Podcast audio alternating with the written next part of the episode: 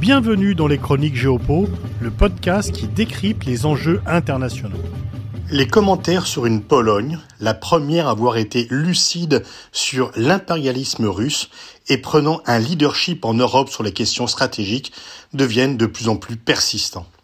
Varsovie s'est en effet toujours opposé au rapprochement de l'Union européenne avec la Russie, dénonçant le caractère agressif du régime de Vladimir Poutine.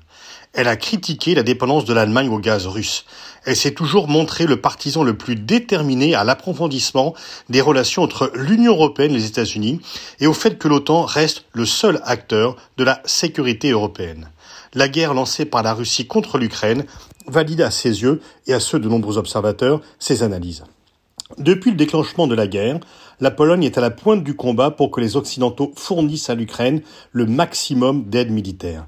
C'est par ces interventions que les hésitations à donner des chars de combat à Kiev ont été abandonnées et elle a elle-même accueilli 1,5 million de réfugiés sur son territoire. Dans le contexte de la guerre, le gouvernement polonais a également annoncé sa volonté d'augmenter les effectifs de son armée pour parvenir à 300 000 hommes et de consacrer 4% de son PIB à la défense, bien au-delà de l'objectif des 2% décidé par l'OTAN elle vient de signer un contrat pharaonique avec la Corée du Sud, prévoyant la livraison de 1000 chars d'assaut, 48 avions de chasse et de multiples autres fournitures pour un montant total de 14 milliards de dollars.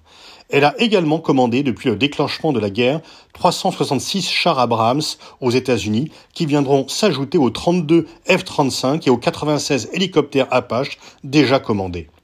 Les hélicoptères achetés aux États-Unis l'ont été après l'annulation d'une commande d'hélicoptères français.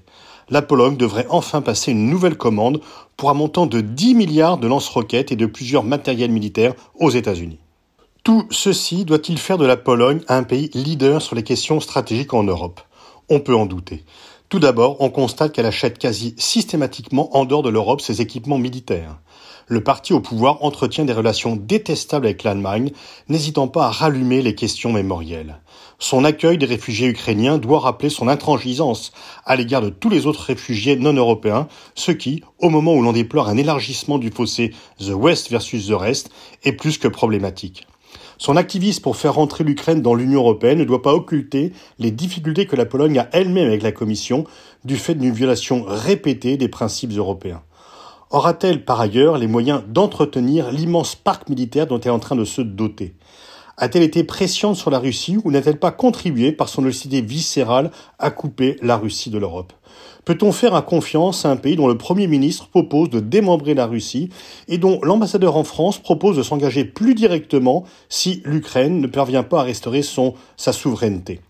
La haine de la Russie, la soumission vis-à-vis des États-Unis, l'absence de solidarité européenne et le rejet de ses valeurs ne peuvent faire de la Pologne un champion européen. Pour les relations de l'Union européenne avec le reste du monde, la Pologne est plus un problème qu'une solution. La présenter comme un champion stratégique de l'Union européenne est simplement contraire aux intérêts de l'Europe.